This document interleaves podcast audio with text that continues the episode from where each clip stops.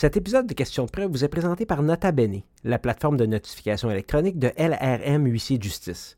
Pourquoi notifier par courrier recommandé pour une quinzaine de dollars alors qu'avec Nota Bene, vous pouvez notifier par courriel de façon sécuritaire en conformité avec toutes les règles de notification? Rendez-vous sur lrmhuissier au pluriel.com, lrmhuissierscom pour plus de détails. Question de preuve. Le bâtonnier sortant du barreau du Québec, Paul Mathieu Grondin. Du studio Léo Laporte, je suis Hugo Martin, avocat en pratique privée depuis une vingtaine d'années fondateur de Rivercast Media, plateforme qui héberge les balados, dont Question de preuve, un podcast d'actualité juridique. Nous allons discuter aujourd'hui du parcours du plus jeune bâtonnier d'histoire du Québec qui a promis une révolution douce au barreau, le rôle du bâtonnier du Québec, ainsi que l'accès à la justice et d'autres enjeux prioritaires de l'ordre professionnel des avocats. Mon invité aujourd'hui a étudié les sciences pures au campus Saint-Lawrence du Cégep Champlain à Québec. Il a fait son baccalauréat en droit à l'Université de Sherbrooke et un juriste docteur en common law de l'Université Queen's.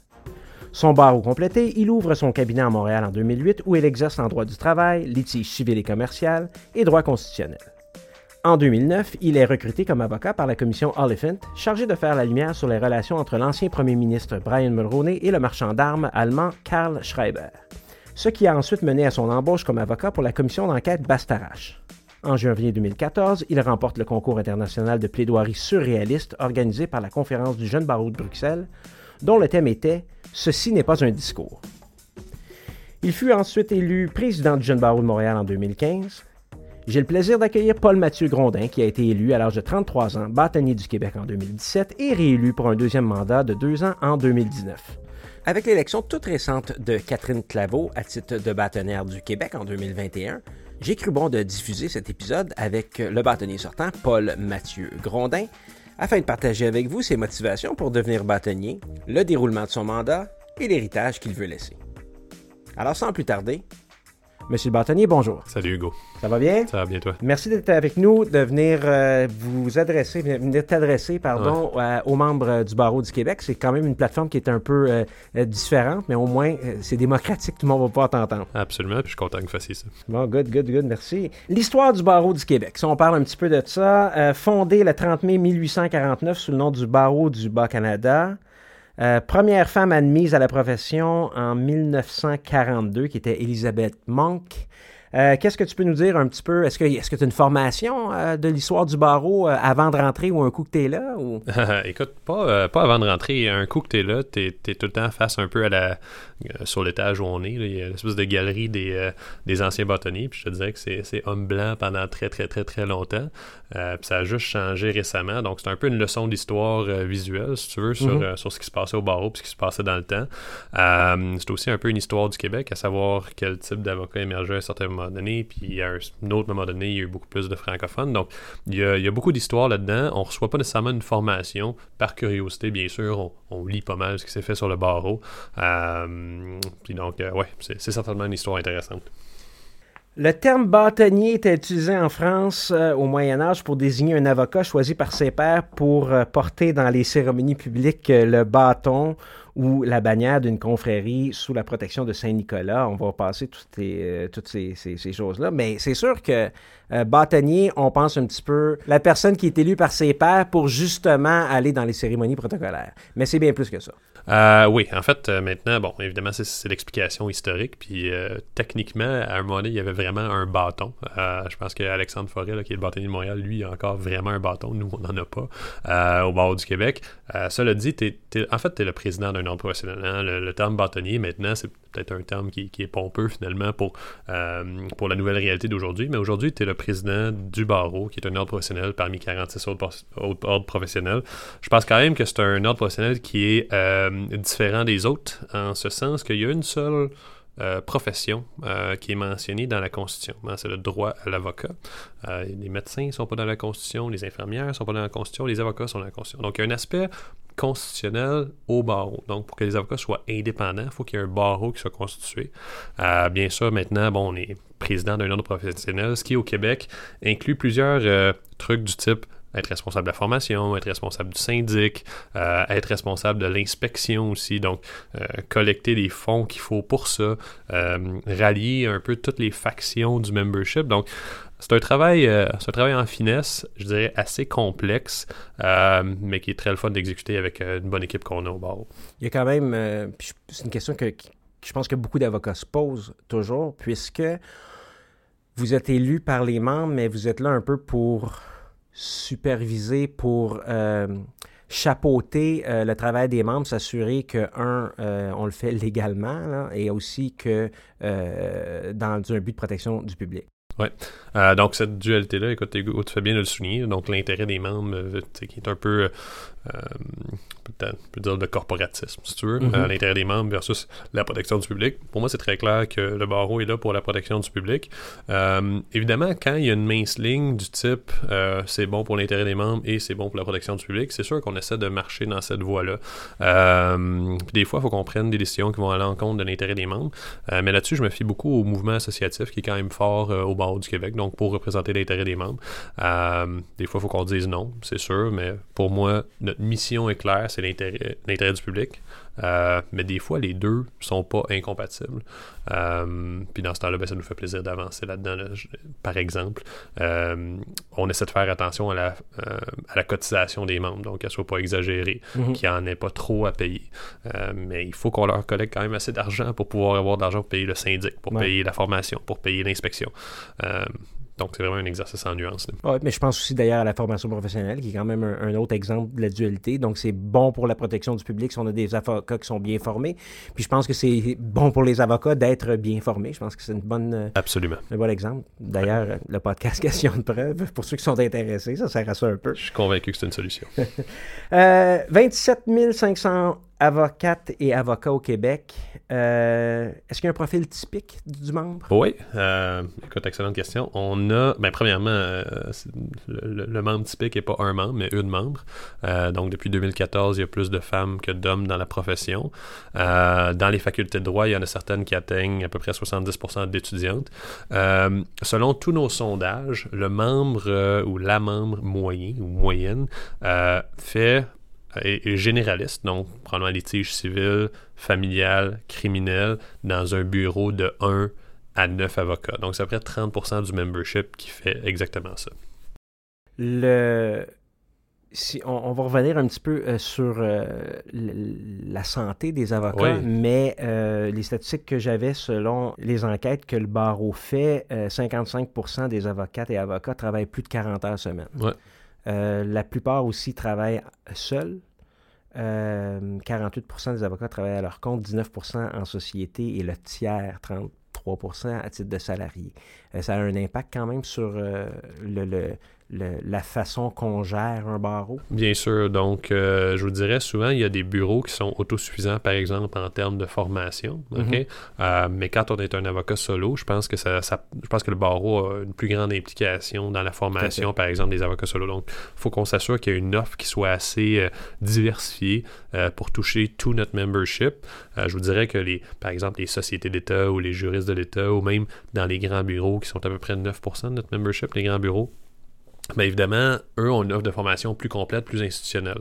Euh, puis je pense que le barreau du Québec, faut qu'on se concentre beaucoup sur euh, les endroits où, euh, même, même en région par exemple, où on peut offrir une formation qui est complémentaire, qui est nécessaire pour que tout le monde ait accès à la même, à la même presque la même formation et c'est ça, c'est notre rôle que, que, tous les avocats soient formés, qu'il y ait un genre de tronc commun, là, si tu veux. Mm-hmm. Hum, l'âge de la population québécoise euh, ne cesse d'augmenter. C'est la même chose pour le membership du barreau, où euh, la proportion d'avocats âgés de 65 ans et plus continue euh, d'augmenter chaque année. Et ces gens-là travaillent encore plus, de plus longues heures et plus longtemps dans leur vie. Euh, c'est un enjeu aussi. Ben, c'est un enjeu dans le sens où je pense que l'âge moyen va être appelé à diminuer assez rapidement. Donc, quand ces gens-là vont, euh, quand ces avocats-là qui ont beaucoup d'expérience euh, vont prendre leur retraite, donc ils la prennent à peu près 10 ans plus tard. C'est comme dans la société. Hein. Les gens qu'on pensait qu'ils prendraient leur retraite vers 60 ans finissent par la prendre vers 70 ans. C'est la même chose dans notre, dans notre membership aussi.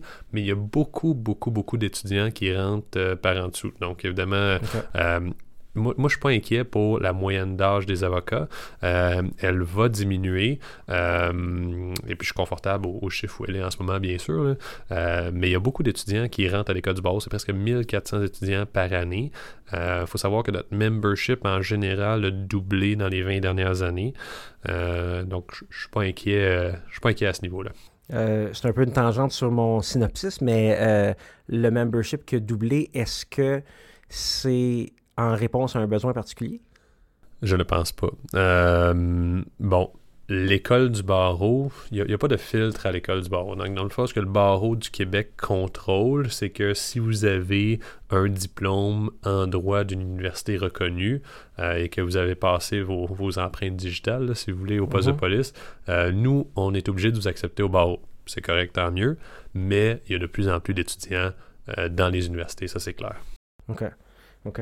Euh, on a parlé un petit peu du rôle du bâtonnier tout à l'heure. On va y revenir un peu, mais on a le rôle du barreau. Euh, sur le site web, hein, j'ai rien inventé, sur le site web du barreau, surveille l'exercice de la profession, fait la promotion de la primauté du droit, valorise la profession, soutient les membres dans l'exercice du droit, défend l'intérêt public, intervention dans le débat législatif. Euh, j'aimerais ça qu'on parle un petit peu, là, faire la promotion de la primauté du droit, c'est-à-dire euh, c'est un petit peu votre rôle constitutionnel que tu parlais tout à l'heure. Oui, ben en fait, euh, je dirais c'est notre, rôle sociétal. Tous les, tous les ordres professionnels ont ce qu'on appelle un rôle sociétal. Le barreau, c'est de donner cette mission-là. Donc, un peu de préserver l'état de droit, si tu veux, puis de faire des représentations en ce sens quand c'était le temps. le barreau a toujours eu cette, cette cette approche-là. Euh, c'est ce qui est la partie rôle sociétal de notre ordre professionnel euh, à nous. OK. Euh, quand on parle d'intervention de, dans le débat législatif, les notes que, que, je m'étais mis, je dis, ça peut aussi ressembler à une intervention dans le débat public ou dans, dans le débat social. Et je peux comprendre que si je te pose la question directement, est-ce que c'est le rôle du barreau, tu risques de me répondre oui. mais est-ce que qui on représente quand vous faites, quand vous intervenez dans le débat législatif, qui est un peu social public et politique? Oui, ça, c'est une, une, très bonne question qui, m'est posée souvent aussi.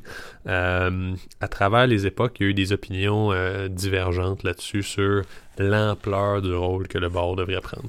Euh, quant à moi, je pense qu'on devrait quand même se concentrer beaucoup sur les aspects de la pratique. Donc, quand il y a un projet de loi qui arrive, l'impact sur la pratique devant les tribunaux, je pense que les avocats sont probablement les mieux placés pour pouvoir en parler d'une façon experte. Je veux pas, cela dit, que le barreau devienne un deuxième gouvernement. Euh, il y a un gouvernement, les gens sont élus, ils peuvent prendre des décisions. Si le barreau voit qu'il y a quelque chose qui est peut-être clairement inconstitutionnel ou quelque chose comme ça, peut-être qu'il peut se permettre d'intervenir, mais je pense que dans notre cas, la mesure euh, fait la force de notre argument à un certain moment donné. Euh, je préfère nous voir nous concentrer sur nos priorités, par exemple, aide juridique, justice dans le Nord, accès à la justice en général, plutôt que d'aller commenter euh, l'ensemble des projets de loi, parce que notre phase de frappe, de toute façon, serait éparpillée là-dedans. Donc moi, je suis plutôt partisan de d'un rôle ciblé du barreau où on fait attention dans nos interventions, plutôt que de euh, parler des politiques plus euh, sociales d'un gouvernement, par exemple. Mais euh, et, je te comprends, mais on a des fois l'impression, moi, à titre de membre du barreau, euh, de, d'entendre une position que le barreau prend qui me rejoint pas nécessairement. Euh, on peut peut-être des fois, puis j'imagine que des gens de grands bureaux vont dire ah ben moi cette position-là ne me rejoint pas parce qu'elle ne nous touche pas. Est-ce qu'il y a une méthode de consulter les membres avant de prendre position? Euh, Ben il y a une, ben oui, en fait il y, a il, y a tout un système consultatif au barreau. Donc à chaque fois qu'il y a une, une décision qui est prise, ça passe par le comité consultatif avec les experts du domaine qui sont là depuis un bout de temps. Donc, par exemple, en droit criminel, ben, le comité de droit criminel va s'en saisir, va y réfléchir, va envoyer la position au CA du barreau qui l'entérine ou pas, ou qui la modifie ou peu importe. Donc, évidemment, il y a un processus en place. Il n'y a pas un référendum euh, euh, de tous les membres sur chacune des positions. Mais la théorie, c'est pas celle-là non plus. C'est-à-dire que, euh, puis ça, c'est, on revient à la dualité là, de les membres élisent quelqu'un qui prend des décisions qui sont de protection du public versus l'intérêt des membres. Euh, on n'est certainement pas en train de faire un référendum sur chacune des positions, puis parfois les élus plupart des avocats doivent prendre des positions qui ne sont pas nécessairement celles que même la majorité des membres prendraient. Je te dirais que par contre, ça, on essaie toujours de, faire attention, on essaie d'être à moitié intelligent là-dedans, puis on se dit s'il y a une position qui euh, rebuterait tous les membres, ben, on, essaie d'y faire attention quand même, ou on essaie de la formuler euh, d'une façon où on peut obtenir un certain consensus. Des fois, euh, comme tu dis, notre membre, notre membership est, très disparate. Hein. Il n'y a, pas grand-chose de commun entre un avocat ou une avocate dans une tour euh, qui fait des fusions-acquisitions de très très grand niveau. Euh, puis par exemple, un criminaliste à Shawinigan, leurs pratiques sont vraiment pas les mêmes. Puis il faut mhm. comprendre qu'il y a des intérêts, des opinions divergentes. Oui, puis euh, des opinions, les avocats, normalement, on, ben, en a. Ben, en fait, on est payé pour ça. Hein. Donc, pour, pour, donner notre opinion. Fait effectivement, le membership, c'est un. moi, je trouve que c'est un beau défi. souvent, quand on prend une décision, puis il y a quelqu'un qui nous dit ben, est-ce que vous avez pensé à ça ou ça, ça nous, ça nous permet de peaufiner la position. Mhm. Euh, c'est peut-être une, réponse plutôt longue à ta question, savoir est-ce que vous consultez les membres? Oui, il y a un processus consultatif. Est-ce qu'il y a un référendum sur chacune des questions? Bien sûr que non. Tout à fait. Mais donc, ça nous donne un bon segue pour, au niveau de la gouvernance, quand on parle de communiqué consultatif. Donc, la gouvernance du barreau. Il y a un conseil d'administration qui est euh, en fait l'instance décisionnelle du barreau du Québec. Euh, il y a le conseil des sections qui est une instance consultative pour la saine communication entre le CA et entre les barreaux de section.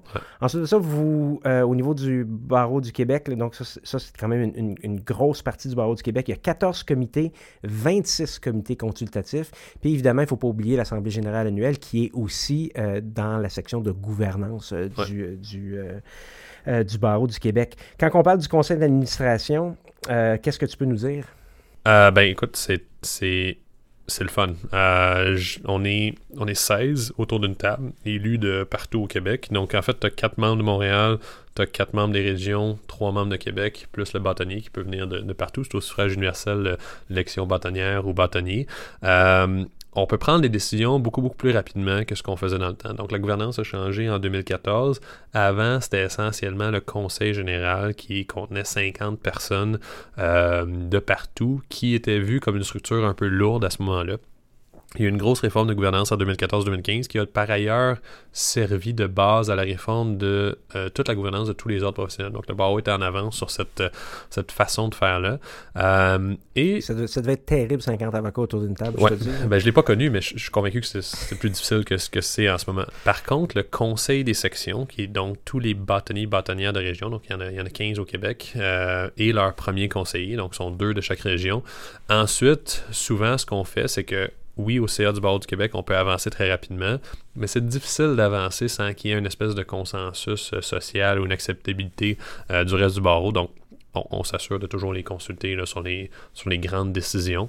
Euh, puis à date, je veux dire, depuis deux ans et demi, je pense que la collaboration, ça, va très bien. Euh, il, y a eu des époques où, au barreau, il y avait beaucoup de confrontations Québec, Montréal, région.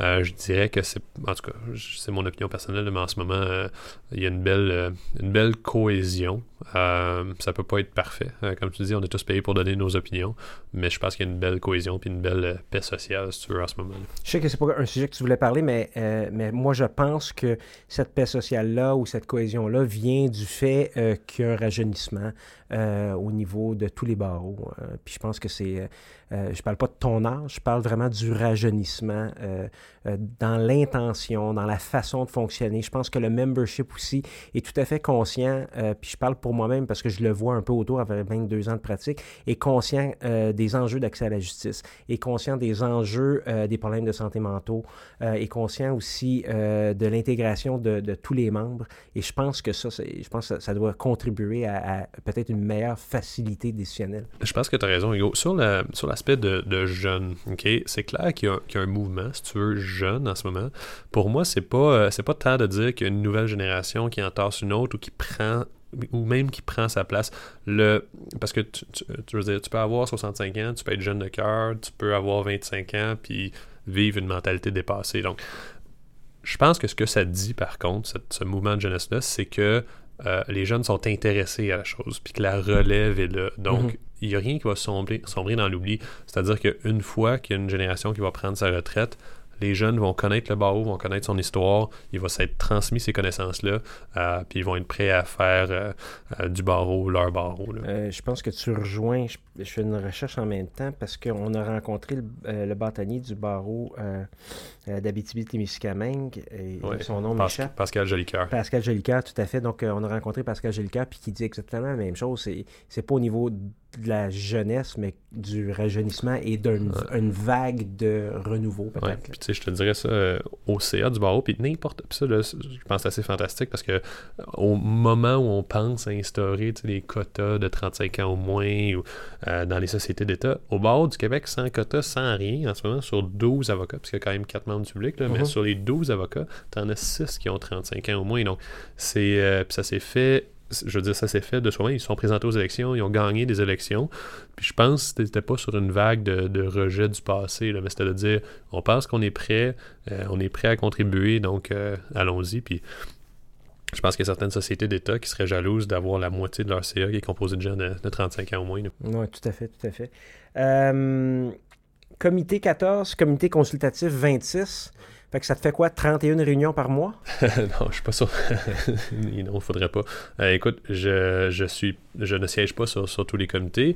Euh, je parle de temps à autre à leur président. Mm-hmm. Euh, les comités, il y a une liaison qui se fait avec la permanence du barreau du Québec. Donc, il y a quelqu'un de permanent au barreau du Québec qui siège sur chacun des comités et qui nous font des rapports mensuels au CA sur ce qui se passe dans les comités. C'est sûr que, honnêtement, ça fait une structure qui qui est quand même euh, lourde. OK? Puis euh, ça fait que les communications, faut vraiment qu'ils soient parfaites parce que sinon, des fois, un comité, un comité travaille sur quelque chose, le CA n'est pas nécessairement toujours au courant de la même chose ou se saisit d'un enjeu. Je veux dire, il se passe toutes ces choses-là dans des structures plutôt lourdes comme celles qu'on a. Euh, on est en train d'essayer d'améliorer cette, cette communication-là, donc, puis aussi de, de moderniser nos, nos, nos, façons de faire ou nos réunions pour qu'ils soient un petit peu plus, euh, comment dire, dématérialisés. Euh, puis on est dans ce processus-là, d'essayer de voir comment on peut améliorer cette structure-là, parce que je t'avoue que c'est, quand même, quand même lourd, puis tout le monde essaie de bien y faire, mais à 31 comités, c'est impossible pour le bord du Québec de, euh, de tirer dans 31 directions en même temps. Donc des fois, il faut qu'on fasse des choix dans notre temps d'antenne, il faut qu'on fasse des choix dans les, euh, dans les, dans les dossiers qu'on veut faire avancer. c'est tout à fait difficile dans un domaine comme le nôtre, par exemple, en matière d'accès à la justice, quand tu as un comité euh, qui dit, nous, il faut absolument changer ceci, dans notre domaine, puis un autre qui dit qu'il faut absolument changer ceci dans notre domaine, puis les deux ont raison, mais on peut pas faire changer les deux en même temps. Puis là, ben, il peut se passer une année complète avant qu'on revienne à un comité puis qu'on en fasse la priorité. Donc ça, sur le moral des troupes dans les comités aviseurs, des fois, ça peut être difficile. Puis ça, je, le reconnais aisément, puis c'est pour ça qu'il faut il faut qu'on gère les attentes de tous et chacun. Puis euh, c'est difficile quand tout le monde a raison. Euh, puis là, il faut que tu priorises. Puis ça, euh, c'est la tâche de, Je veux dire, c'est ma tâche de tous les jours. en demandant la job, euh, j'acceptais cette responsabilité-là. mais, mais j'aimerais ça que dans les comités, tout le monde sache que leur travail est incroyablement important. Puis malheureusement, après ça, il faut qu'on fasse des choix dans notre temps d'antenne, dans ce qu'on veut changer, etc. Surtout que les, les 14 comités sont des comités qui sont euh, si tu me permets euh, le mot, ouais, statutaire est plus en relation avec le barreau, la profession, l'accès à la profession, le, la déontologie, euh, l'inspection professionnelle, la formation, l'indemnisation. L'accès à la profession, tout ça. Exactement. Donc ça, c'est un donc c'est plus prioritaire, si on peut dire, qui ont rapport avec le, la profession elle-même. Je te dirais qu'eux autres sont souvent aussi décisionnels, c'est-à-dire qu'ils peuvent prendre des décisions euh, qui n'ont pas nécessairement toujours à passer par le, le conseil d'administration. C'est vraiment des comités qui sont là euh, de par la loi. Euh, donc ça, c'est des comités vraiment là, qui sont au, dans ce qu'on dirait notre, notre core business. Puis ensuite, c'est ça, tu as raison, tu as les comités consultatifs dans Différents champs du droit. Il y en a 26 comités consultatifs. On peut parler d'à peu près tout ce que vous pouvez euh, imaginer.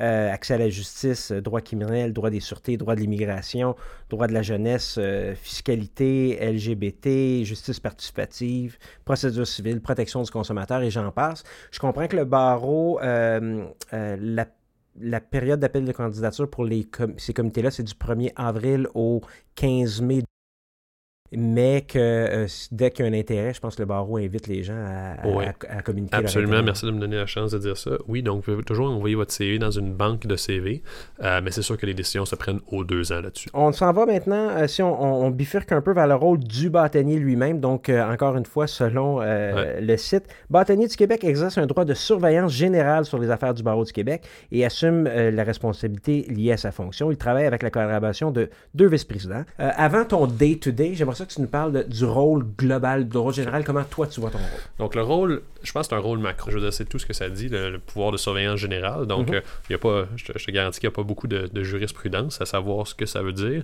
dans ce domaine précis-là. Euh, moi, je l'ai toujours vu comme euh, je guide le navire politique avec un petit p du barreau. Parce que tu as mon pendant aussi, qui est la directrice générale, qui est directrice des opérations. Mhm. Euh, donc, je ne m'implique pas dans, par exemple, les RH au barreau, je ne m'implique pas dans euh, les TI au barreau. On fait juste approuver les budgets généraux de tout ça. Je suis surtout le président du conseil d'administration. Je pense que c'est mon rôle de donner des grandes orientations puis qu'ils soient débattus autour de la table du CA. Euh, donc ça, c'est mon rôle vraiment général. Moi, je vois vraiment une distinction entre le rôle de bâtonnier et le rôle de directrice générale. Euh, puis j'ai la chance d'en avoir une extraordinaire en ce moment, Lise Tremblay, avec, euh, avec laquelle je m'entends très très bien. et puis, on voit chacun, je pense, nos deux rôles. Et donc, euh, moi, je, suis surtout dans les relations extérieures du barreau. Elle est surtout dans les relations internes au barreau. Euh, donc, moi, j'ai souvent évidemment affaire euh, au ministère, aussi, aussi aux députés, au membership en général. Mhm. Tandis qu'elle, notre boîte de 200 personnes, je veux dire, clairement, elle a la même mise là-dessus. donc, c'est on, voit une belle division là-dedans. c'est comme ça que je vois les deux rôles. Le, donc, le day-to-day, on pourrait dire, c'est Lise Tremblay. Le, le, rôle d'exposure du barreau, c'est plus toi. C'est ça. Je me trouve aussi être le, porte-parole du barreau. Donc, il y, a, ce rôle-là aussi qui est important. Les entrevues médiatiques, toutes les rencontres euh, plus politiques. Puis quand je parle de rencontres plus politiques, c'est exemple des financements d'organismes, euh, des ci, des ça.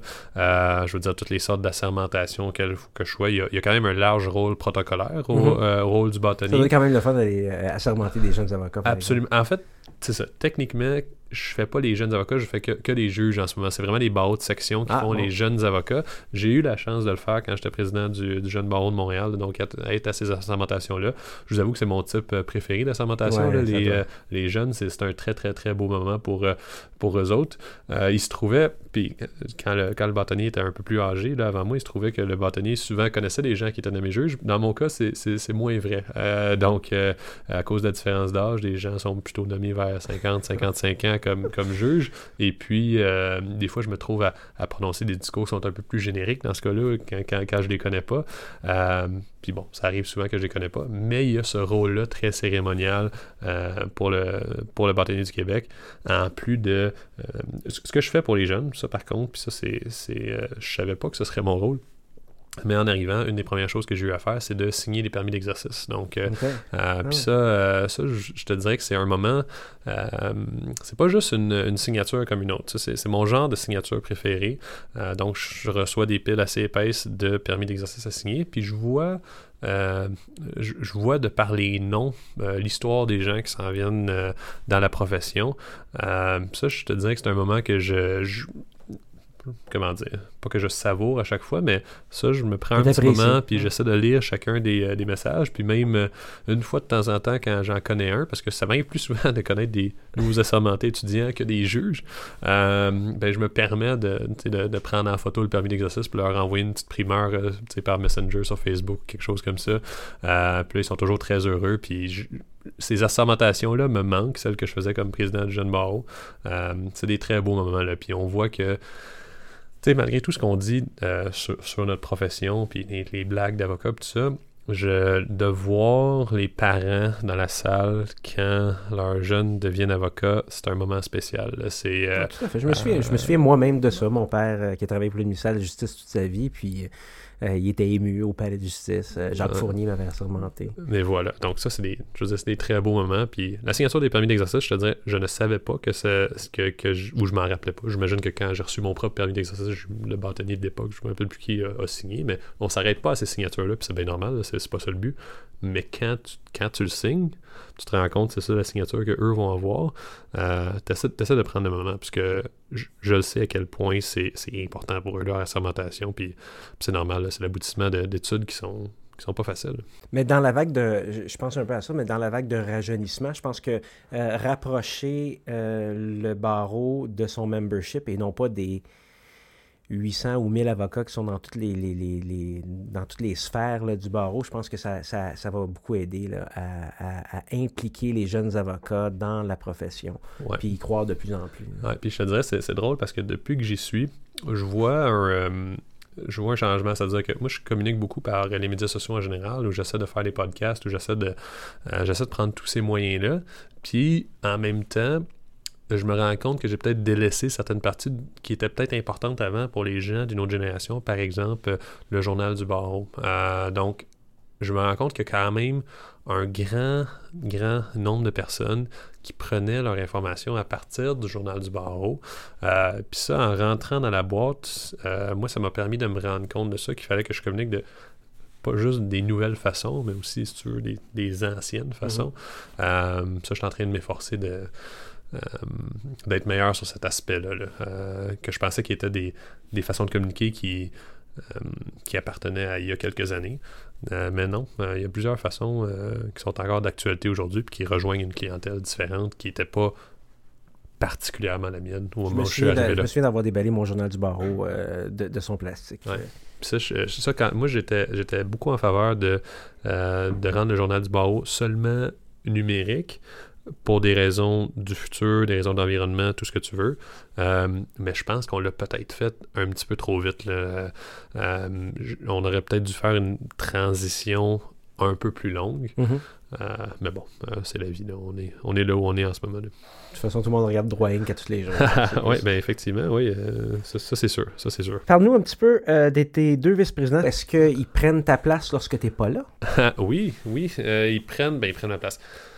Je suis le seul dans le CA du barreau qui a une job 24 heures, 7 jours. moi, je suis exclusif au barreau. Euh, j'ai bien sûr mon cabinet, mais pour lequel je ne suis pas en train de facturer les heures, je suis pas en train de prendre des dossiers, je suis pas en train de bon, faire de la prospection. Euh.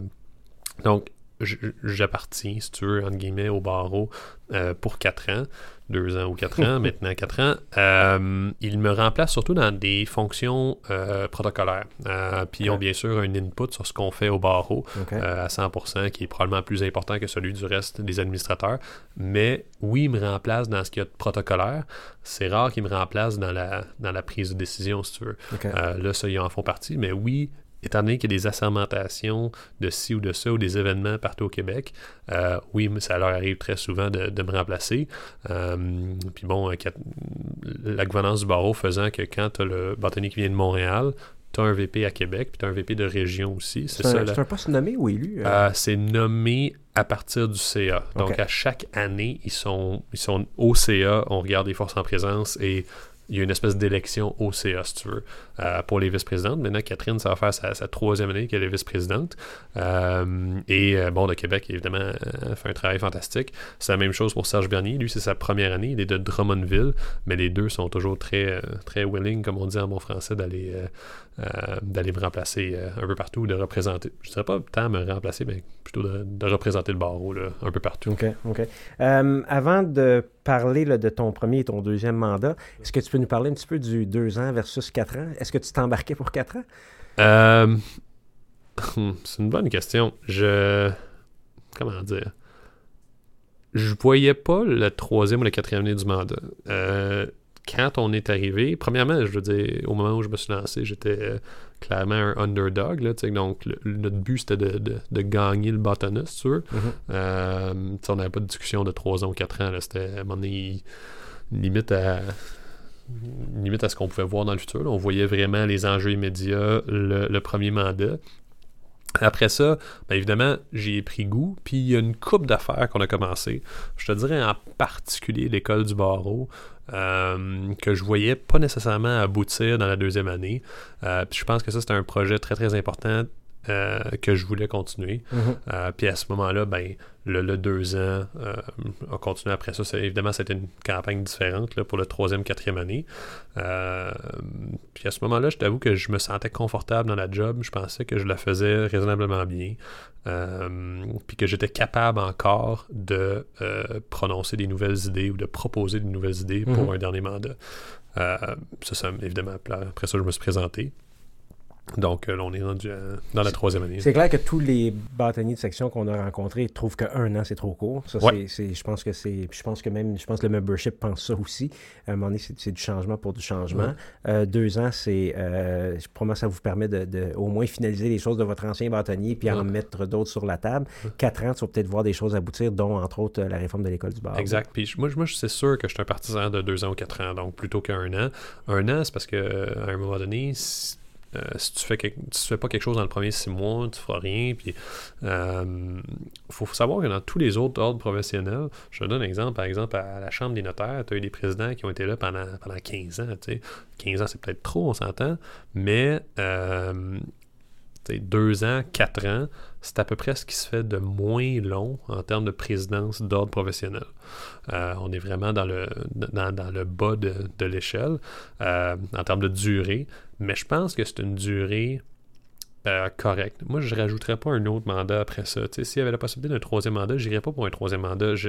Après quatre ans, surtout dans une organisation comme le barreau, Mhm. ça te prend quand même du 109, ça te prend euh, pour qu'on... Donc, je pense que c'est très important qu'après 4 ans, on passe à quelqu'un d'autre. Puis 4 ans, c'est une période parfaite, je trouve, pour faire des changements même en profondeur. Euh, moi, je, je- c'est- pas moi qui ai pensé aux 2 ans, 4 ans, ça vient de, de bâtonniers et bâtonnières précédentes qui ont fait ça, puis nous, on, se trouve à en profiter en ce moment. Euh, mais je pense que c'était la bonne décision. Je pense que la durée était la bonne. Euh, donc, c'est ça, ça. Moi, je pourrais pas être plus positif par rapport à ça. Mhm. Quand tu parlais des autres ordres professionnels, entre autres euh, la Chambre des notaires, il y a des ordres professionnels où le DG est aussi président de l'ordre. Ouais. Ça, c'est encore plus compliqué. Ouais, ça, ça, ça, ça a changé récemment. Maintenant, Ouais. il oblige à diviser, euh, c'est une réforme euh, toute récente, là, il oblige à diviser les deux. Effectivement, ça pouvait poser problème. L'ordre Oh. des opticiens avait ça, entre autres. Absolument, au- ben, même, même des plus gros ordres, mais au barreau du Québec, la question s'était jamais posée parce que ça a toujours été divisé. Euh, mais c'est vrai que je pense que ça a probablement fait du bien à d'autres ordres professionnels aussi. Alors, si on revient euh, à ton premier mandat, 2017, euh, c'était, tu promettais une révolution douce, une révolution Ouais. tranquille. Euh, comment ça s'est passé? Comment ça se passe? Qu'est-ce que tu vois comme bilan de ton premier mandat? Écoute, je, pense que côté transparence, les côtés salaires du bâtonnier, les grands enjeux qu'il y a eu pendant la campagne, je pense qu'on a fait un virage par rapport à ça. Je pense que l'aspect communicationnel est important aussi, d'arriver Mhm. sur les médias sociaux puis de, de pouvoir déclarer des choses, d'avoir cet échange direct avec les gens. Euh, sur tous ces enjeux-là, je pense qu'on a quand même fait le progrès qu'on voulait qu'on fasse. Euh, donc ça, je- en tout cas, j'en tire un bilan, je suis complètement biaisé, là, mais j'en tire un bilan positif de mon premier mandat. Euh, Puis là, en ce moment, on a on a encore des gros défis dans ce deuxième mandat-là, puis j'espère pouvoir aider à les, régler, que ce soit la question tarif d'aide juridique, par exemple, ou euh, en fait, l'école du barreau, ça, je, je suis très content de la direction d'où ça va. Ça, je pense qu'on va pouvoir le- le- annoncer des choses à ce niveau-là bientôt. Mais ça, c'est vraiment un projet là, qui, me tenait, qui me tenait beaucoup à cœur, puis je pense qu'il va bien boucler la boucle euh, pour moi. Euh, puis après ça, ben, il y il aura d'autres gens qui vont avoir euh, des idées euh, meilleures que les miennes qui vont arriver et qui vont pouvoir prendre le relais. Dans ton, dans ton premier mandat, des priorités, tu avais l'enjeu de l'accès à la justice là, qui revient Ouais. toujours. Euh, chers auditeurs, l'accès à la justice, c'est pas juste euh, pas être capable de payer ton avocat. C'est même, euh, ça va aussi loin que de même savoir si tu si euh, un citoyen qui ne sait même pas qu'il y a un droit qui lui appartient. Euh, vous avez parlé d'un, tu avais parlé d'un, système à trois volets, Mhm. euh, verser une partie de- du salaire à des organismes favorisant l'accès à la justice. Tu en avais parlé de ça.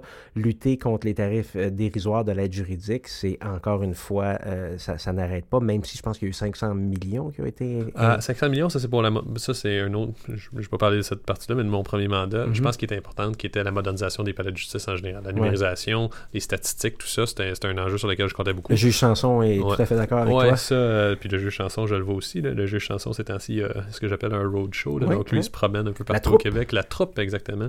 Et il montre c'est quoi un procès sans papier. Je pense qu'il nous faut ça absolument. je pense que les 500 millions, la modernisation de la justice, qui est essentiellement la numérisation des greffes, des palais de justice, le dépôt électronique, tout ça, c'est absolument nécessaire. C'est certainement pas la, réponse à toute la question d'accès à la justice, mais ça, effectivement, dans le premier mandat, nous, on avait dit on va faire tout ce qu'il faut pour lobbyer, pour mettre fin à ce que j'appelais les hangars à papier.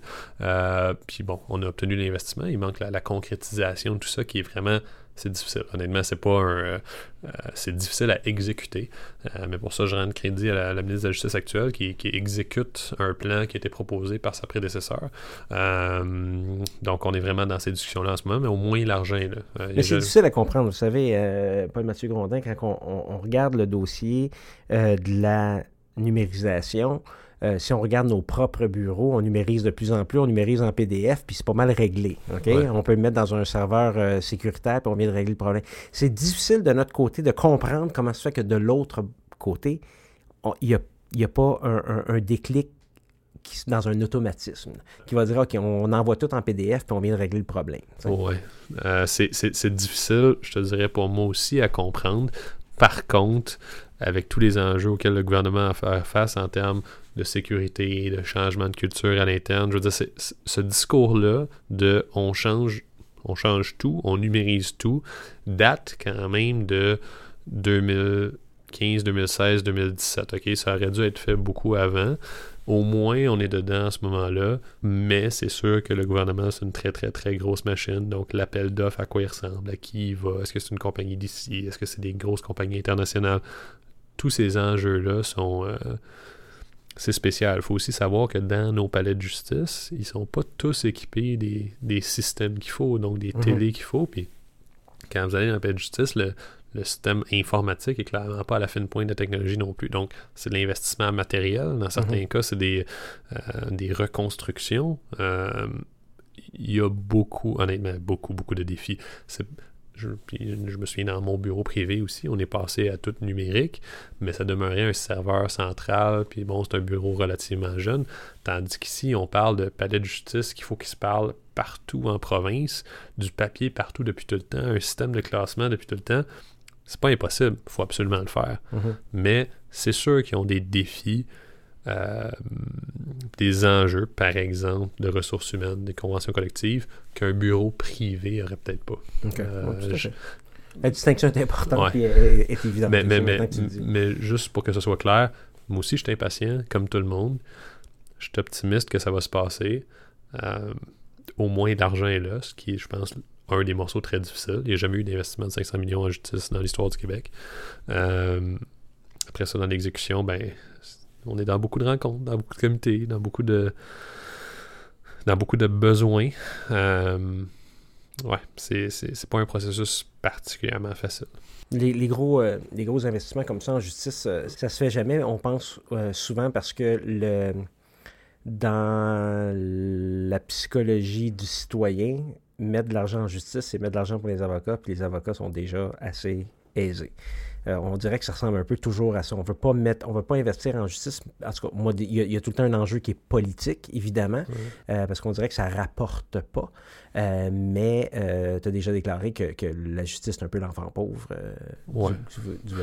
je, pense pas qu'on a besoin de déclaration pour s'en rendre compte, mais si on, si, on regarde les. si on, je, veux dire, je déclarais l'évidence, si on regarde les chiffres, là, au Québec, bon an, mal an, tu as, probablement 40 à 45% du budget qui est la santé t'as 26% qui est l'éducation, puis la mhm. justice, était à 1.3, 1.5 dans les bonnes années.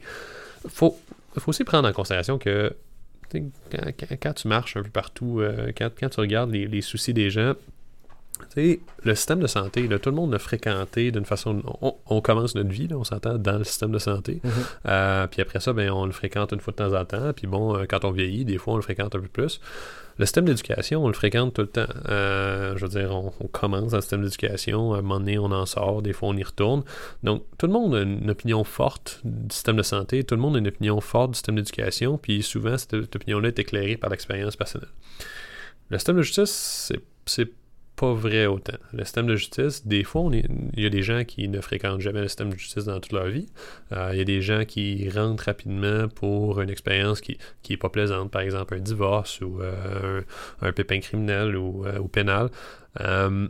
et ensuite, ils en sortent rapidement. Donc, c'est vraiment un truc de communauté juridique de pousser pour ces changements-là. Ça m'étonnerait qu'il y ait une, manifestation spontanée de la population dans les rues pour un meilleur système de justice, pour toutes ces raisons-là qui me semblent assez évidentes. Donc, bon an, mal an, le barreau, les organismes, tout le monde, euh, les, les, juges en chef, essaient de faire leur part pour l'accès à la justice. C'est jamais assez, mais je pense que plus que dans tout autre domaine, ça retombe sur les épaules d'une communauté euh, de faire ça. En santé puis en éducation, c'est évident que ces sujets-là sont des sujets euh, d'élection, de politique à chaque fois, euh, juste par la grosseur du budget. Puis malheureusement, c'est un peu normal. Il y a des problèmes très importants dans notre système de justice, mais en même temps, on a certains acquis du type l'indépendance de la magistrature ou la qualité de la magistrature qui fait que souvent on passe à côté des enjeux d'accès à la justice et de financement qui sont fondamentaux. Mais quand on parlait de priorité tantôt, je, ne me souviens pas d'avoir vu un gouvernement faire une priorité. De notre point de vue, c'est très malheureux. Mais si tu regardes d'un point de vue macro-sociétal, il y a une explication. Il n'y a pas de surprise dans tout ça. Je t'en prie, vas-y, James Patrick tu avais déjà parlé du que le système de justice c'est un système à trois volets. Tu clarifies ce que tu veux dire par Oui, euh, donc un système vraiment à, je me disais à trois vitesses. on disait que la santé c'est à deux vitesses. Euh, moi je dis que la santé c'est la, la, justice c'est à trois vitesses. Donc vraiment euh, chez les gens qui ont très peu de moyens, euh, tu as l'aide juridique. L'aide juridique, euh, que ce soit permanent ou privé, c'est des avocats qui ont euh, une grande expérience, qui voient un grand volume, c'est très bons avocats, euh, avocates bien sûr, et qui prennent en charge cette tranche de la population. Donc ce service-là, théoriquement, leur est assuré. Bien sûr, on est dans une phase de négociation, mais le, si tu veux, la, la, théorie de la chose, c'est que bon, l'aide juridique est là pour les gens qui n'ont pas de moyens. Ensuite, euh, les gens qui ont beaucoup, beaucoup de moyens, euh, je veux dire, faut être honnête, ils peuvent se payer des débats judiciaires euh, de très long, de très haut niveau, qui monopolisent une partie de l'attention des juges. Ils peuvent, ils peuvent faire appel, ils peuvent monter en haut, ils peuvent redescendre en bas sur des questions de procédure. donc, je ne suis pas inquiet pour eux en général. puis ensuite, ben, tu as toute la tranche du milieu où Écoute, si tu as un, un problème, par exemple, de, de vis caché euh, dans ta maison de, je sais pas, 15 000, 20 000 dollars, c'est très difficile à, ce montant-là d'expliquer à, quelqu'un que il va avoir un procès qui va lui coûter quelque chose de raisonnable. Euh, en tant qu'avocat, c'est très difficile pour nous de leur, de 4000 pièces de frais d'expertise. Euh, dans le groupe du milieu, euh, Paul-Mathieu Grondin, si tu permets mon interruption, c'est les avocats qui disent je pourrais pas me payer moi-même mes propres services. Oui, puis ça, ça demeure vrai. c'est pas moi qui va dire non, non, non, le système de justice, c'est pas comme, comme les gens le perçoivent de l'extérieur. Une partie de, une très grande partie de vérité là-dedans. Donc tout ce qui est dans, dans le milieu, c'est même difficile d'en arriver. Puis ça, c'est pas. Euh, plus des fois, j'entends dire les honoraires des avocats. Les honoraires des avocats, il faut comprendre que si par exemple on prend la question du taux horaire, ben, tu as le prix d'une heure, mais tu as aussi le nombre d'heures qui compte. C'est vraiment sur cette partie-là que c'est difficile pour un avocat. Si un avocat pouvait, pour un vice caché de 15-20 000 obtenir, je me sens guillemets, un rendez-vous devant un juge un matin, puis qui allait avec son client, puis là, qui s'explique pendant deux heures, puis que là, le juge rend une décision, mais ben, c'est possible de faire ça pour 500 dollars pour un litige de 15-20 000. Par contre, en ce moment, on pourra rentrer dans cette théorie-là de, mes opinions personnelles sur le système de justice, mais en ce moment, c'est à peu près impossible qu'un litige de 15-20 000 ne coûte que deux heures à un avocat à régler. Mhm. C'est-à-dire, il va mettre beaucoup de temps dedans. Puis. Euh, ben, mais, oui, on va mettre beaucoup de temps parce que, un, on n'est pas euh, expert en construction, dans un dossier de vis caché, numéro un. Numéro deux, on a aussi notre responsabilité professionnelle. Bien sûr. Il ne faut pas se tromper. Ensuite de ça, on a les délais imposés par le Code de ben procédure civile. C'est peut-être euh, Miville Tremblay du Saguenay en, justice participative qui va nous répondre à, cette question-là, mais tu as tout à fait raison. Alors que probablement que des gens qui s'assoient devant, moi je pense vraiment que le, système de CRA fonctionne très bien parce qu'on a quelqu'un en position d'autorité, même s'il va venir dire, il va s'époumoner avant le je suis pas ici pour décider, je suis pas ici pour décider, mais le juge qui est là a un impact. Euh, tu as tout à fait raison pour ça, mais. Euh, même, même, tes CRA, même tes CRA, là, ça va te prendre plus que deux heures de ton temps à te rendre là. Tu sais, euh, je veux dire, il faut que tu étudies le dossier, il faut que tu fasses ci, il faut que. Donc, ça, c'est ça qui rend les euh, créances ou les litiges avec des sommes, je mets ça entre guillemets, normales, difficiles à gérer. Encore une fois, les gens vont dire bon, un avocat, euh, lui, il me coûte 200 euh, dollars de l'heure. Ouais, mais 200 dollars pour une heure, c'est probablement gérable s'il y a un enjeu qui, qui vaut la peine. Le problème, c'est quand ça prend un nombre démesuré d'heures, puis pas par la faute de l'avocat, par la faute du système, pour se rendre à une résolution, ben là, c'est sûr que ça devient plus difficile. Euh, moi, je suis convaincu que c'est là où il faut s'attaquer, en tout cas dans le processus judiciaire, parce que mhm. l'accès à la justice, c'est plus large un peu. Mais dans le processus judiciaire, moi, je suis convaincu que plus on rapproche le début de la cause de la décision, plus il va y avoir un accès à un jugement rapide, puis que cette accès à un jugement rapide va coûter moins cher. Donc, par exemple, au lieu d'avoir un client qui paie, euh, qui paie par exemple 5000 s'il y en a 10 qui payent 500, je pense que c'est ça l'idéal. C'est-à-dire que c'est là où il faut qu'on, par plusieurs moyens, je pense qu'il faut encore une réforme de la procédure civile, mais c'est là où la technologie tous les éléments d'intelligence artificielle peuvent nous aider à faire une grande partie du travail puis à laisser l'avocat se concentrer sur la partie qu'il faut, c'est-à-dire la stratégie, la représentation devant le tribunal, par exemple. Je, suis convaincu qu'on s'en va dans cette direction-là, mm-hmm. mais euh, pour dire dans quelle direction on s'en va, il faut, qu'on nomme ce problème-là. Puis ça, c'est une, longue réponse euh, à ta question sur, la, sur, les questions complexes. Ouais, sur euh, les, les, trois vitesses de notre système. Je pense qu'il faut travailler sur celle du milieu, c'est sûr. Il y, a plein de réponses à ça. Encore une fois, je suis optimiste quant au futur, mais en ce moment, le problème, c'est le temps qu'il faut passer dans le système pour arriver à une décision sur quelque chose qui, parfois, est relativement simple. C'est-à-dire qu'on on met beaucoup d'emphase aussi sur beaucoup de, de, de, détails dans la profession plus qu'avant. Moi, je suis prêt à une justice moins parfaite sur les détails, puis un peu plus efficace. Je suis pas certain que ça nous prend des, euh, des requêtes ou des demandes maintenant, des demandes de sans allégués pour, euh, euh, pour un type de litige du vice caché dont je te parlais tantôt. Je pense pas non plus que ça nous prend un jugement de 20 pages pour répondre à cette question-là.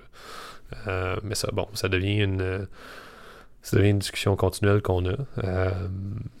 c'est ça. c'est vraiment, je pense que c'est ça le, le, nœud du problème de notre système puis que ça nous prend, ça va nous prendre à terme un exercice sérieux de réforme encore une fois là-dessus. Ton. Comment on dit ça? Ton, ton, ta gestuelle. Euh, euh, donc, disons que tu bénéficies du fait que ce soit un podcast, qu'on voit, on voit moins ta déception euh, de cette façon-là. on va mais, prendre... je mais je comprends qu'elle est notée au procès verbal. oui. On va prendre une petite pause. Euh, au retour de la pause, avec euh, le bâtonnier du Québec, Paul euh, Mathieu Grondin, nous allons parler du mandat en cours. J'aimerais ça qu'on ait une discussion sur la santé mentale des juristes spécifiquement, du futur de la profession et des défis à relever. Absolument.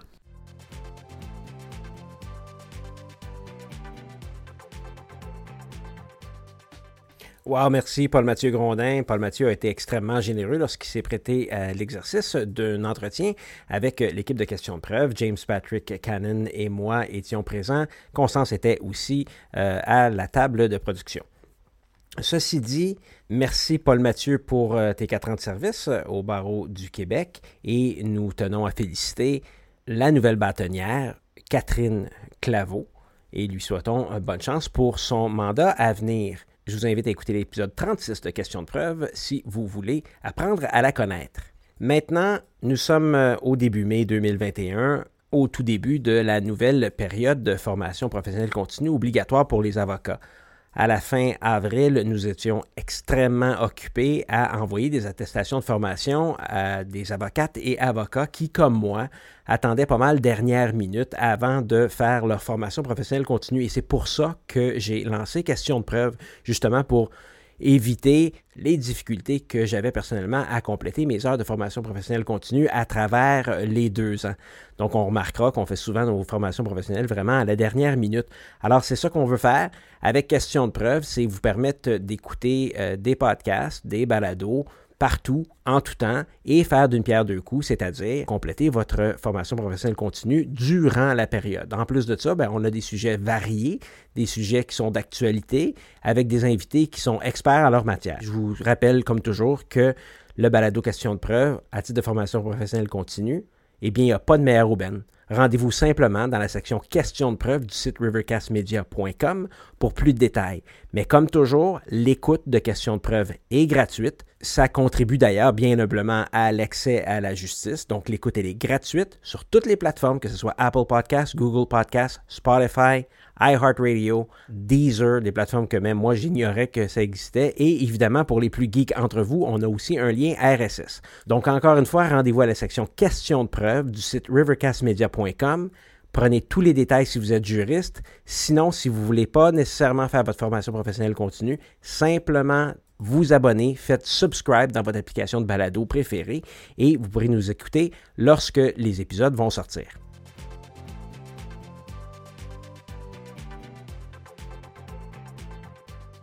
Nous sommes de retour avec le bâtonnier du Québec, Paul Mathieu Grondin. Euh, avant la pause, euh, je te demandais qu'on discute un petit peu du mandat en cours. Donc, euh, vote électronique, participation à distance AGA et AGE, augmenter l'effort de valorisation de la profession, euh, les heures de formation obligatoires en santé mentale et psychologique. On va revenir à cet aspect-là un petit peu. Innover la pratique dit carré de sable. Un petit peu tes objectifs pour le deuxième, euh, le deuxième mandat. Est-ce que tu peux nous en parler un peu? Oui, donc je peut-être. Euh, il y, a quand même beaucoup de choses là-dedans. Premièrement, bon, le vote à distance, c'est fait. OK, on est le premier ordre professionnel au Québec à faire le vote à distance. ça nous était réclamé depuis un bout de temps. bon, il y, a juste une façon de faire ça, c'est de dire qu'on va le faire puis d'y aller. Donc, il a fallu qu'on soit des pionniers dans euh, trouver le système informatique qui nous permettrait de le faire. Et c'est fait, donc on est en web diffusion, les membres peuvent participer à distance, peuvent voter à distance dans le cadre des AGE et potentiels AGE si tu veux. Euh, ça m'apparaît juste être une mesure de d'égalisation régionale euh, qui m'apparaît être évidente. Mhm. Euh, mais c'est allé même un peu plus loin que ça. Donc, quand nous, on le fait, on a eu des observateurs, par exemple, de la Chambre des notaires, de l'Ordre des ingénieurs, qui sont venus nous voir, puis qui ont vu que ça marchait, puis je pense qu'eux s'en vont dans cette direction-là aussi. Puis, donc, ça, ça, a aussi donné lieu à, à, des affaires le fun, comme le fait que récemment, je suis allé présider l'AGA des ingénieurs. Euh, je pense que je vais le refaire cette année aussi, donc ils m'ont demandé de faire ça. Euh, mais pour le reste, euh, écoute, côté santé mentale, justice dans le Nord, aide juridique, école du barreau, carré de sable. Peut-être carré de sable, je peux en parler parce que c'est le fun. Donc, ce qu'on veut, puis là, c'est vraiment d'ouvrir le jeu un peu au legal tech euh, dans notre domaine. Il y a beaucoup, beaucoup d'obligations réglementaires en droit euh, et qui peuvent être un frein, par exemple, au développement des legal tech. Ce qu'on veut faire, la théorie du carré de sable, euh, c'est l'AMF qui a beaucoup popularisé ça en matière de fintech. Mm-hmm. donc, eux, on dit regardez, si vous voulez proposer quelque chose de nouveau qui est à l'avantage des citoyens, qui ne fit pas tout à fait dans le cadre réglementaire actuel, nous, on va vous proposer un carré de sable, donc une exemption réglementaire avec des rapports continuels sur vos activités pendant une période de 1, 2, 3 ans. Mhm. Et à la fin, on décidera si effectivement, soit il faut qu'on élargisse le cadre ou qu'on vous permette à vous de faire quelque chose de spécial. On est en train de définir les limites de ce carré de sable-là, ce qui n'est pas si évident que ça dans, notre domaine à nous. Euh, puis bientôt, on va faire un appel à des candidats qui voudront euh, à défaut d'autres mots, de, venir jouer dans ce carré de sable euh, pour, pour continuer. Euh, Quand tu dis à défaut d'un autre mot, c'est pas un hasard ton carré de sable. C'était clair que c'était là où tu euh, Donc, ils vont pouvoir venir jouer dans le carré de sable. et bon, on s'attend à faire ça dans la nouvelle année. Ça, c'était très important pour moi. Est-ce qu'on s'ouvre, si tu veux, technologiquement des solutions qui pourraient être avantageuses pour le public parce que c'est ça le but. ensuite, bon, aide juridique, on est encore dans la négociation des, des tarifs. Est-ce que c'est juste les tarifs le problème à l'aide juridique? c'est entre autres les tarifs. Donc, Euh, je, pense, je pense que les seuils, les seuils d'admissibilité à l'aide juridique, ça c'est quelque chose. Euh, au début, quand, quand l'aide juridique a commencé dans le milieu des années 70, le but c'était que tout le monde au salaire minimum à l'année soit couvert. C'était ça le but. Puis là, dans les réformes, puis l'atteinte du déficit zéro au milieu des années 90, ça s'est perdu. Puis là, même des gens qui faisaient le salaire minimum à l'année n'étaient plus couverts par l'aide juridique.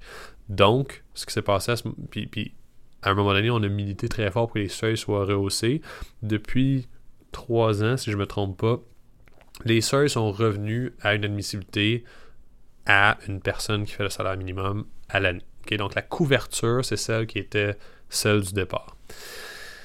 Sur la question des tarifs, c'est un problème, les tarifs privés, parce que comme tu sais, il y a les permanents d'aide juridique et les tarifs privés. Il y a, dans, les dix dernières années, le nombre d'avocats qui prennent au moins un mandat privé d'aide juridique est passé de 14% de notre membership à 8%. OK? Et les, les gens qui en prennent, souvent, ils ne prendront pas des causes longues et complexes parce que c'est un tarif unique pour chaque procès, si ça. Tu as des considérations spéciales vu la complexité d'un dossier, mais tu le sais seulement à la fin du dossier. Mhm. Donc, ça, évidemment, ça, c'est un, irritant aussi de ne pas le savoir avant. Euh, mais les tarifs en eux-mêmes sont clairement un problème parce que notre membership n'en prend pas. Puis après ça, bon, ça, c'est un problème pour le droit à l'avocat en général, le nombre de gens qui peuvent choisir. Euh, puis surtout le fait que euh, les avocats prennent pas des causes d'aide juridique longues et complexes. C'est un, vrai problème d'accès à la justice. Donc, les gens n'ont pas le conseil qu'il faut pour naviguer dans le système. Donc, c'est un des problèmes, c'est sûr et certain. Les tarifs, je veux dire, je pense. En fait, tout le monde s'entend là-dessus. Je n'ai pas entendu personne dire que les tarifs d'aide juridique étaient bien corrects où, ils sont en ce moment. Là. Puis au contraire, je pense même que tous les partis politiques reconnaissent qu'il y a un problème. Puis après ça, bon, il y a la question de savoir c'est quoi un rattrapage, ça ressemble à quoi. Mais ça, c'est euh, les tarifs à l'aide juridique, c'est un problème. Cela dit, du côté, par exemple, permanent, je, pense que dans l'ensemble, on a un système d'aide juridique que s'il était financé comme du monde, aurait du bon sens. OK. OK. Euh, mais on va continuer à en parler pendant quelques années d'accord? Euh, ben, j'espère qu'on n'arrêtera jamais d'en parler. Euh, mais, j'espère qu'on va faire au moins un bon pas en avant prochainement. Clinique juridique étudiante, on va, tu vas régler le problème euh, d'un seul coup si euh, la réforme euh, du, de l'école du barreau fonctionne? Écoute, je, je peux pas encore en dire trop là-dessus. Mhm. parce que, bon, on a voté des orientations, puis on est en train de travailler très, très fort sur la question de, de l'école du barreau. Mais euh, à savoir si les étudiants euh, peuvent aider en matière d'accès à la justice, la réponse est 100% oui. Euh, c'est une question aussi qu'il puisse être assuré, qu'il y ait une supervision qui soit, qui soit adéquate, mais en général, sur le principe de certains étudiants qui peuvent aider à l'accès à la justice, c'est sûr que c'est oui. Il y a des questions plus techniques qui se posent. Puis, on espère aller de l'avant avec un projet important de réforme de l'école du barreau qui va pouvoir aider euh, à l'accès à la justice euh, très prochainement. Euh, tu avais un projet de créer un conseil de section jeunes? C'est fait. Donc, euh, ça, je suis content de l'annoncer. Euh, les jeunes, je pense que les jeunes barreaux sont des institutions incroyablement dynamiques en 2019 et depuis, je dirais, probablement une dizaine d'années déjà, ont pris une autre coche. Il y en a certains qui existaient depuis très longtemps. Il y en a certains qui se sont beaucoup professionnalisés. Mais je pense que c'est ça qui, si tu me permets, Paul-Mathieu Grondin, c'est ça qui ressort.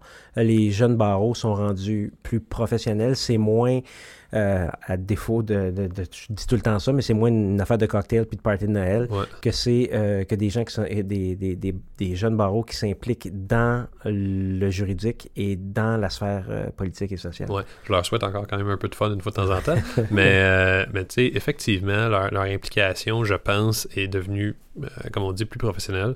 Puis là, ben, le conseil des sections jeunes, c'est reconnaître un état de fait où on essaie de leur donner le plus de documentation possible. Puis clairement, ils sont prêts plus rapidement qu'avant à assumer des responsabilités très importantes. Donc, pourquoi est-ce qu'on leur donne pas accès à une plus grande documentation? Pourquoi est-ce qu'on n'a pas un forum d'échange euh, plus concret avec eux? Et donc, euh, même si on ne l'a pas annoncé dans les faits, je vais peut-être le faire prochainement, on a euh, déjà tenu au moins deux rencontres de ce que j'appelle le conseil des sections jeunes. je, en tout cas, je pense, je pense qu'ils sont contents de ça.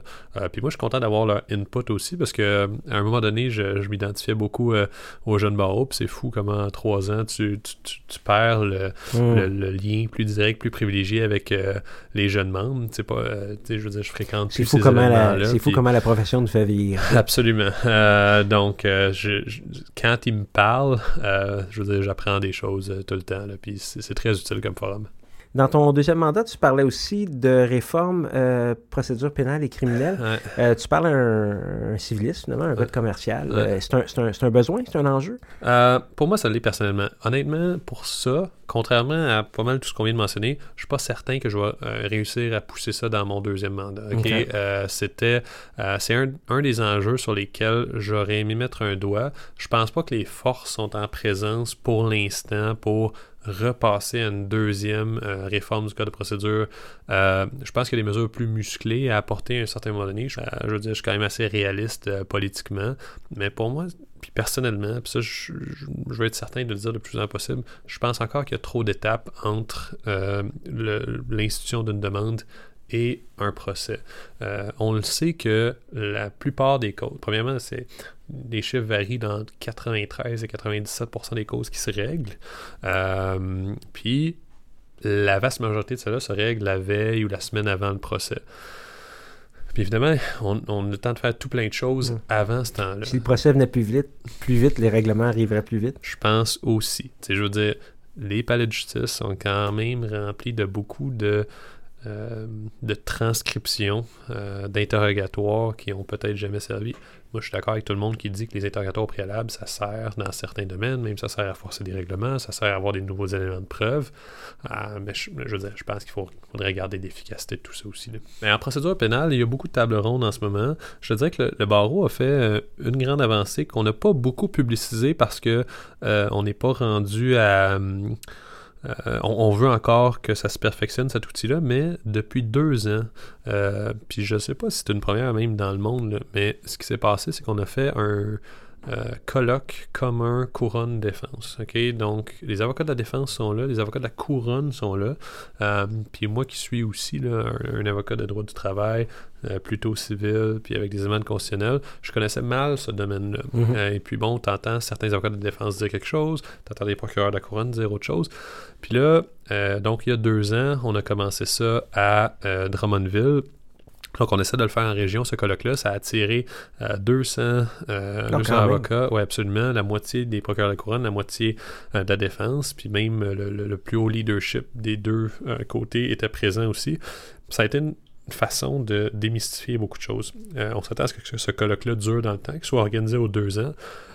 Et donc, en eux-mêmes, je pense qu'il y a des propositions concrètes qui vont sortir de ça. Je pense qu'on peut s'améliorer beaucoup aussi euh, en procédure pénale. Puis pour nous, c'est ça le véhicule, c'est que tous les gens qui y participent soient dans un même endroit. Ça, euh, je, je, suis pas habituellement un partisan des exercices où tout le monde s'assoit puis tout le monde parle.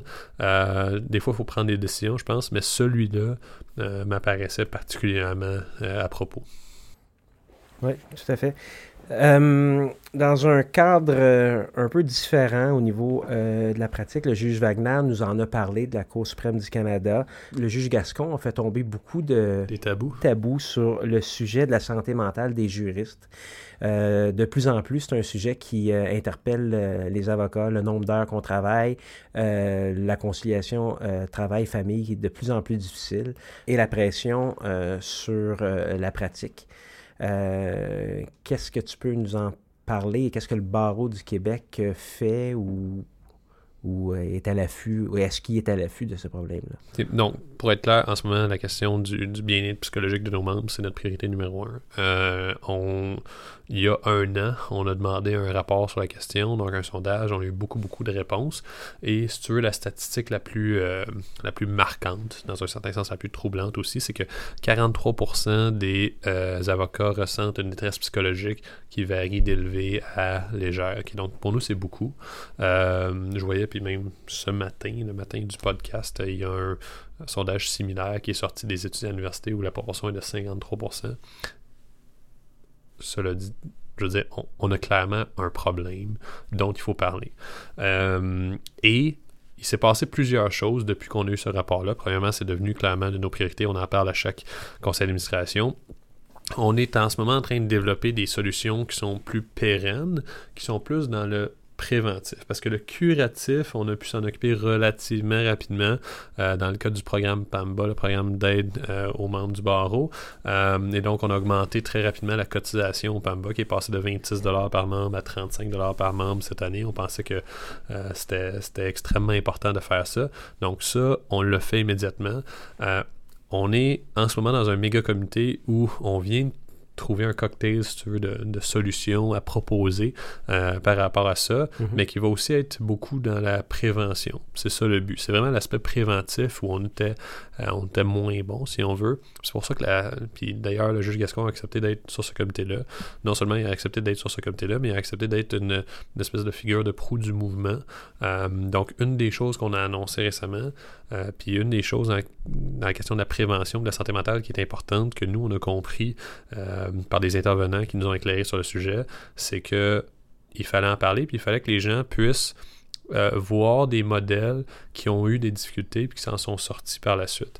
C'est pour ça qu'on a fait un appel de candidature à des gens, des avocats qui viendraient raconter leur histoire. C'est des histoires qui sont souvent difficiles à raconter, euh, mais à des moments où ils ont sombré, où ils s'en sont sortis, puis par quels moyens. Donc ça, on a eu une réponse assez incroyable à ça. On a fait un appel de candidature et puis on a beaucoup, beaucoup, beaucoup de gens qui ont dit, écoutez, moi je veux en parler, je veux faire ci, je veux faire ça. Euh, et on va développer certainement un set de capsules qu'on va diffuser à grande échelle sur cette question-là. Ça, c'est vraiment une des parties de la solution. Après ça, il y a beaucoup de solutions qui, euh, impliquent de l'argent. Par exemple, euh, des assurances collectives, des mises en place de plans d'aide qui sont euh, vraiment plus préventifs que curatifs. Et puis, on va annoncer toutes ces pistes de solutions-là au début de la nouvelle année. on veut vraiment voir ce taux-là de détresse chez les avocats diminuer. Encore une fois, on est le premier ordre professionnel qui a fait un sondage de ce type-là. On pense que euh, puis les conclusions du rapport nous amènent à, cette conclusion-là. On pense que plusieurs professions, comme la nôtre, qui ont beaucoup d'obligations réglementaires, peuvent euh, contribuer au stress des gens, puis c'est bien normal. Euh, puis on est approché par beaucoup d'autres professionnels pour savoir comment on a fait notre, affaire aussi. Mm-hmm. non seulement ici, mais aussi dans le reste du Canada, dans les autres barreaux. puis on veut vraiment faire une priorité. Donc c'est on est dans on est dans cette grosse discussion-là, puis avec des annonces de de pistes de solutions euh, au début de la nouvelle année. Hmm, je pense que c'est très important. C'est un sujet qui me, qui me touche beaucoup. Puis euh, je trouve ça vraiment euh, important que le barreau soit proactif là-dessus. Euh, on va parler deux petits sujets qui nous restent. les défis à relever futurs de la profession. Peut-être, euh, écoute, je vois que tu es, quand même quelqu'un de, très positif, la façon que tu nous parlais tout à l'heure. Euh, il y, a plein, y a plein de choses que tu nous as avancées qui étaient extrêmement positives. Peut-être qu'on devrait parler des défis à relever, puis tu pourrais nous parler un petit peu de, ce que, de ta vision du futur de la profession. Ouais, je pense que dans ma profession idéale du futur. Je sais pas si je vais le voir. Je sais pas euh, c'est une question de 5, 10 ou 30 ans. Euh, mais c'est évident que, bon, je, veux dire, je vois une profession qui est entièrement numérisée. Je vois aussi une profession qui, à cause de cette numérisation-là, est capable de prendre euh, des décisions sur son futur sur des données.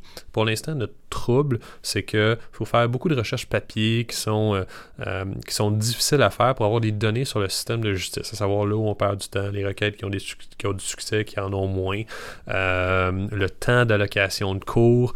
Euh, tout ça, c'est des outils où, dans un certain développement, à un moment donné, l'intelligence artificielle va nous aider.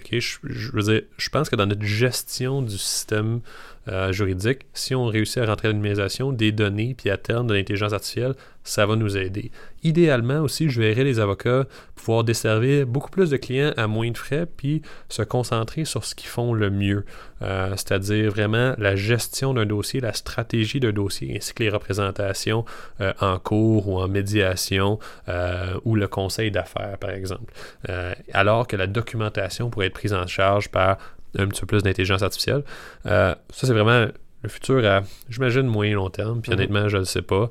Euh, puis je pense que notre, notre, profession euh, est là pour, pour durer, euh, est importante, est un contrepoids par son indépendance à certains abus possibles de l'État. C'est important d'avoir des, des avocats qui puissent faire des représentations de manière indépendante. Donc pour ça, je suis, je suis optimiste. Je pense qu'il y a des grands changements qui s'en viennent. puis 5, 10, puis 20 ans, dans, dans, nos vies à nous, c'est long. Euh, mais dans l'histoire du barreau, dans l'histoire de la justice au Québec, c'est relativement court. Je m'attends à ces bouleversements-là. Euh, puis je m'attends à ce que de plus en... Je, veux dire, à un moment donné, il va y avoir une fin aux 50% de gens non représentés devant les tribunaux. Euh, ces gens-là vont pouvoir avoir une représentation à un coût qui a de l'allure, puis un coût qui a de l'allure en matière d'affaires pour un avocat mhm. aussi. ça, j'en suis, j'en suis convaincu. Ah, merci. C'est intéressant. C'est un peu un, 360 sur tous les sujets qu'on a, a abordés durant, durant le podcast.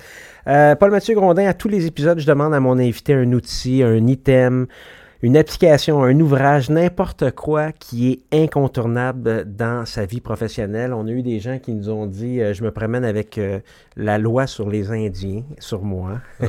On a eu du monde qui nous ont parlé de leur iPhone. Le juge Wagner nous a parlé de sa famille. Euh, qu'est-ce qui est un incontournable quotidiennement dans ta vie professionnelle, Paul-Mathieu Grondin? OK, bien, je veux dire, comme tout le monde, je veux dire, mon téléphone est incontournable, mais si je peux y aller plus précisément, puis ce n'est plus un incontournable aujourd'hui, mais quand j'étais jeune, puis que je commençais moi-même ma pratique, ok, parce que j'ai commencé une pratique de, de zéro, il n'y avait pas, pas d'avocat dans la famille, pas ci, pas ça, puis j'avais le rêve de commencer une pratique euh, solo qui est devenue une pratique de, de bureau là, à force qu'on a euh, des gens sont joints à nous.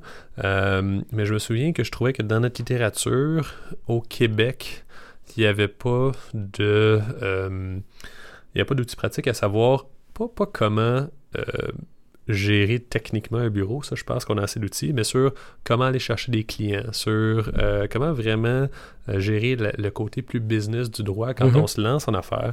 Ça, Tout à fait euh, ça, pour ça, j'ai été obligé d'aller du côté des États-Unis pour trouver de la, littérature là-dessus. Puis je recommande les, livres d'un avocat de Californie qui s'appelle Jay Foonberg, F-O-O-N-B-E-R-G. ça m'avait beaucoup aidé au début là, à savoir comment attirer des clients, comment gérer la clientèle comment refuser des mandats, comment, pourquoi refuser des mandats. Euh, donc, c'est des lectures que, que je recommanderais. Puis côté, ben, euh, c'est ça, côté technologique, là, malheureusement, comme tout le monde, j'étais un peu scotché à mon téléphone, fait que c'est ça qui me suit à tous les jours. Bon, tu vois, moi, de mon côté, ce que je vais parler aujourd'hui, j'en ai, euh, ça a rapport encore avec mon téléphone. c'est l'application Signal. C'est une application de messagerie cryptée. On peut pas dire encryptée, c'est crypté, le, le, mot français, qui est recommandé par Edward Snowden donc, euh, c'est une application qui, euh, qui fonctionne sur iOS, qui fonctionne sur euh, Android, qui fonctionne aussi sur Mac et PC. Et ce qui est intéressant, c'est qu'on a des obligations à titre de membre du barreau d'avoir des communications qui sont un peu secrètes entre nous et nos clients. Et l'application Signal permet deux choses. Permet premièrement d'avoir justement crypté sur un téléphone derrière un, un un système d'encryption euh, de, de, de, grade euh, militaire qui disent. Euh, mais ça nous permet. Mais c'est une application, juste pour pas que personne n'ait peur, c'est une application messagerie normale. Donc, tu ouvres ton téléphone, l'application fonctionne. Mais ça, si jamais ton téléphone est à off et quelqu'un essaie de rentrer dans ton téléphone, il ne pourra pas déchiffrer ces textos-là. Au-delà de ça, on a un compteur dessus. Donc, le compteur peut dire à toutes les 30 minutes, tu effaces la communication avec euh, Paul-Mathieu Grondin, à toutes les 10 secondes, à toutes les 30 secondes. Donc, vous pourrez l'utiliser comme vous voudrez pour faire disparaître ce que vous voudrez sur, euh, l'application de messagerie. Mais c'est une application de messagerie qui n'a pas été euh, craquée encore, qui a eu un audit privé sur, le, niveau d'encryption. Et l'audit privé a dit oui, cette application-là fait bien ce qu'elle nous dit qu'elle fait.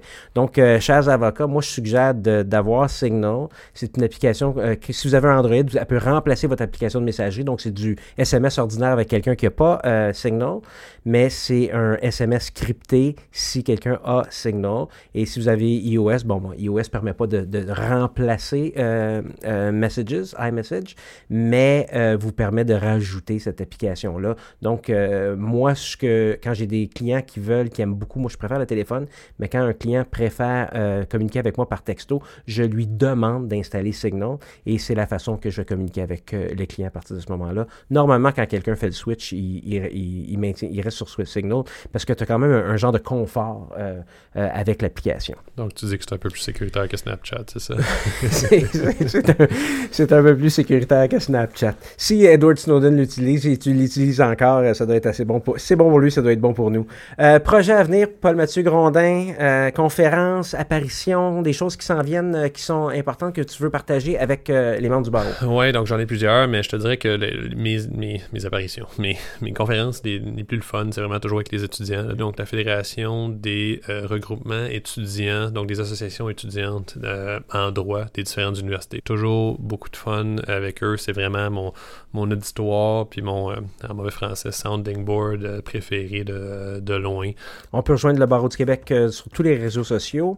Paul-Mathieu Grondin, je suis sur LinkedIn aussi. Oui. donc, les liens seront sur les notes de l'épisode. Alors, merci beaucoup pour ta générosité et ton temps, Paul-Mathieu Grondin.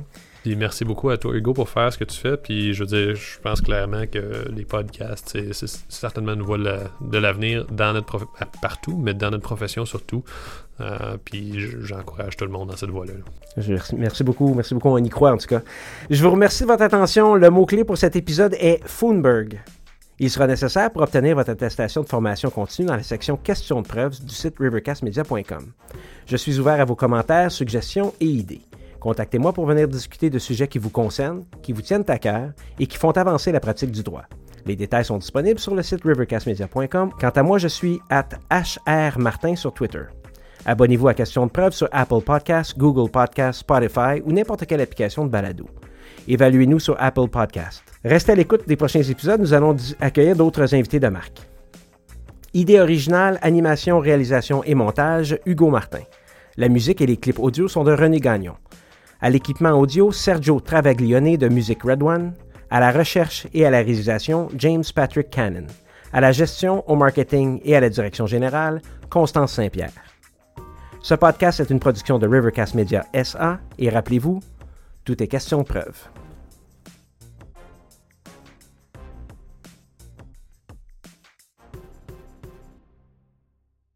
Cet épisode de Questions de preuve vous est présenté par Icanos Bar à Poissons l'endroit incontournable pour les amateurs de poissons et de fruits de mer. Essayez l'un des menus de dégustation pour la livraison ou cueillette à icanos.ca. Des plats partagés qui mettent en lumière l'habileté du chef Constant Menzas à vous séduire en vous concoctant un menu saisonnier évolutif. Une performance artistique qui commence en cuisine et qui se termine à votre dernière bouchée.